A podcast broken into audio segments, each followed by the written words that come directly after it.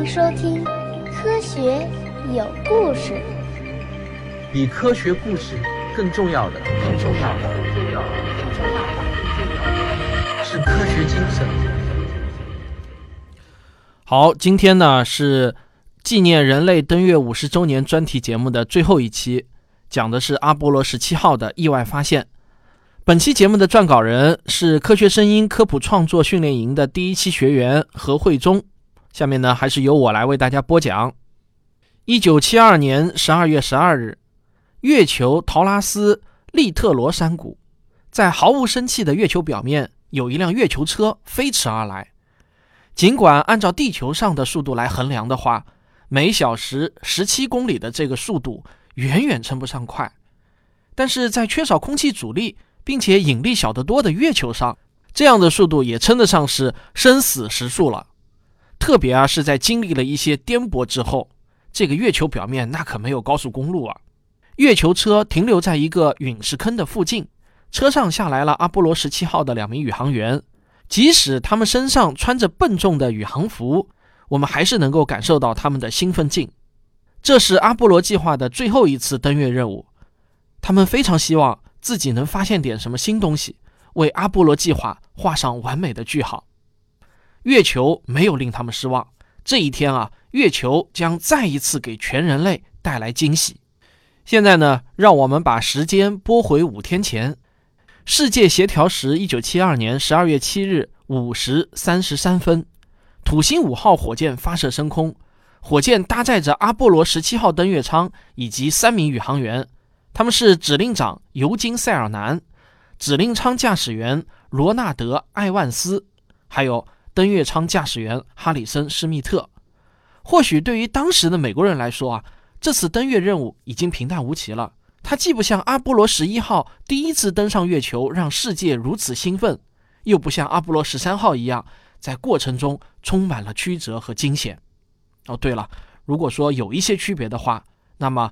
这是阿波罗飞船唯一一次在夜间发射，但是对于 NASA 参与阿波罗计划的人们来说呢，这次发射又显得特别不一样，因为在几年前，国会削减了阿波罗计划的开支，取消了原本排在后面的阿波罗十八、十九、二十号飞船的发射任务，也就是说呢，这是阿波罗计划的最后一次发射了。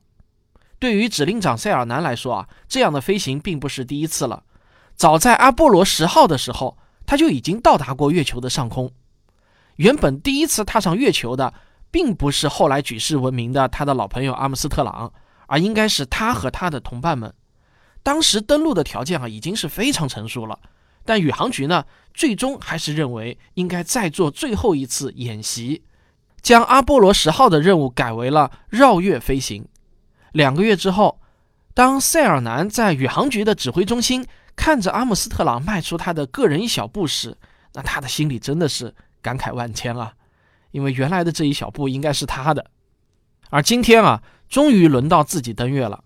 阿波罗十七号按照既定的路线飞到月球的背面，泊入月球轨道。登月舱就像一颗子弹头一样，与指令舱进行了分离。塞尔南与地质学家施密特乘坐登月舱降落到了陶拉斯利特罗山谷。当塞尔南打开舱门，一脚踏上月球表面的时候，他终于控制不住自己的情绪。他在月球表面跳起了真正的太空步。这个塞尔南啊，由于太过于兴奋，以至于呢，在第一次舱外活动的时候就撞到了月球车。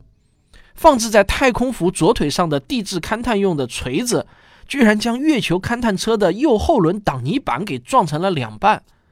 如果是在地球上，那这当然不是一件什么严重的事情。但是由于月球的引力只有地球的六分之一，月球车在行驶的过程中，月球表面的灰尘更容易被扬起。如果没有挡泥板的保护的话，那宇航员就很容易全身沾满灰尘，而这个啊就很有可能导致宇航服加速磨损和老化，是很危险的。塞尔南戴着厚厚的手套，撕下来几块胶布，试图把挡泥板粘好。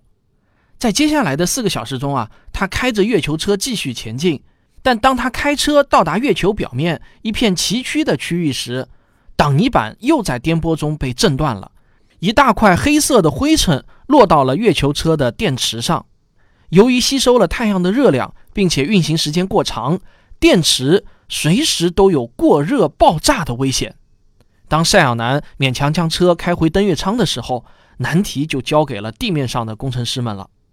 如果不能在宇航员休息的时候想出解决的办法，第二天的科研活动就会受到重大的影响，甚至可能要提前终止任务了。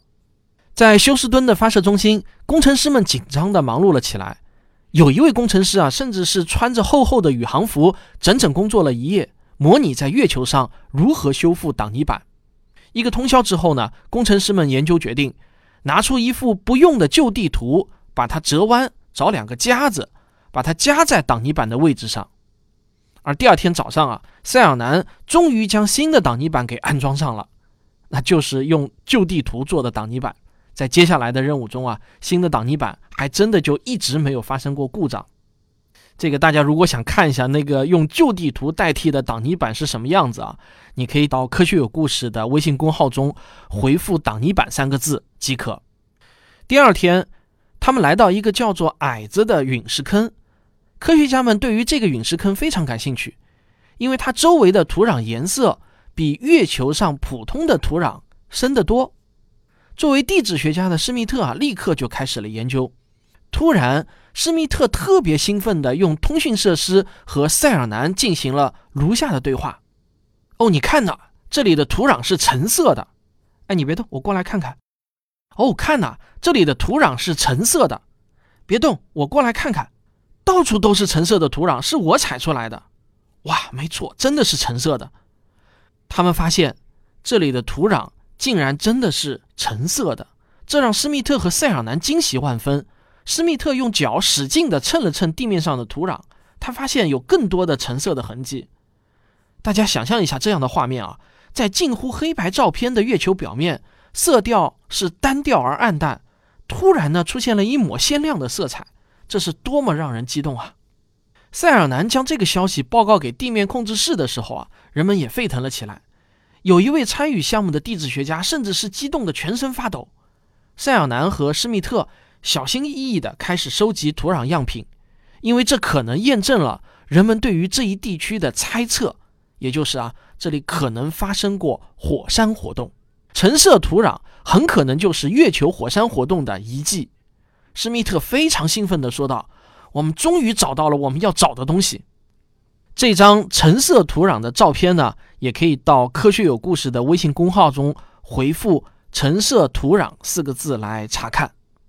由于月球的表面非常的干燥，科学家们在此前的推断中认为引起月球火山喷发的首要物质是二氧化碳气体。但是随着样品被运回地球以后，科学家们通过显微镜仔细的观察，橙色土壤实质上啊是很多微小的橙色晶体。确实是火山活动的产物，而这些晶体的历史大约在三十六亿年左右，是这片区域最年轻的土壤标本。这对于研究月球过去的历史具有重大的意义。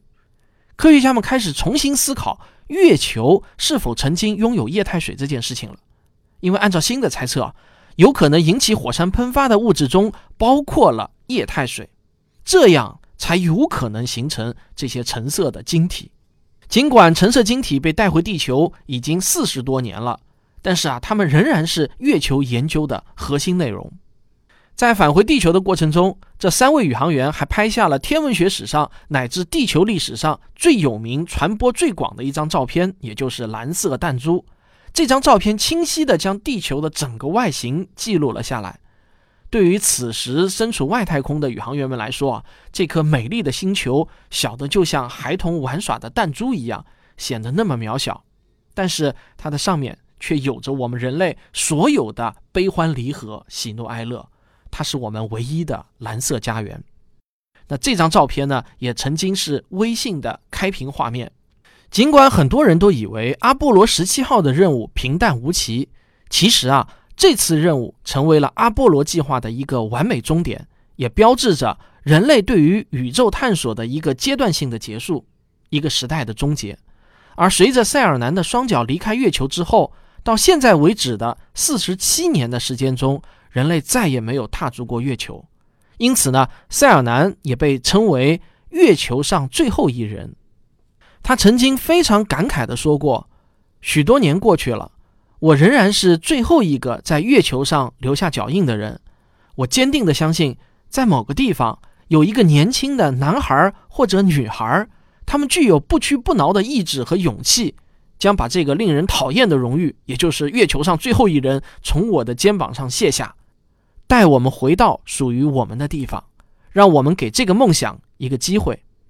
现在那个波澜壮阔的时代已经过去四十多年了，人类对于太空的探索其实从未止步，人类的目光也已经超越了月球，向着宇宙更深处进发。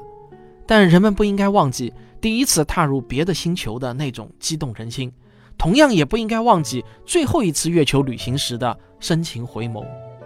可能仰望星空的着迷之处就在于此吧，在宇宙的深处，总会有未知的奥秘等待着我们去探索。用人类的智慧来证明我们的存在，也用我们今日对天空的挑战来铸造人类明天的命运。好，这就是本期节目讲到这里呢，人类纪念阿波罗登月五十周年的专题节目全部都播讲完了，感谢您的收听啊，也希望你喜欢。科学声音科普创作训练营的学员们给大家带来的知识大餐。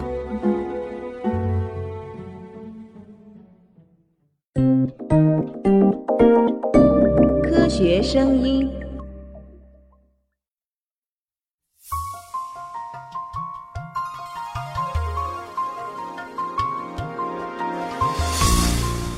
科学史评话主播吴金平老师的通俗医学史专辑已经正式上线了。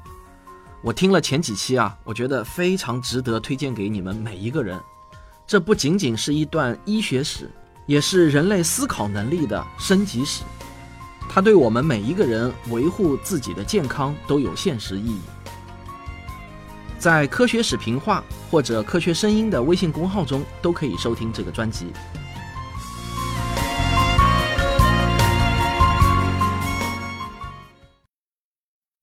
本期节目的作者呢，是一位从事科学教育的奶爸何慧忠。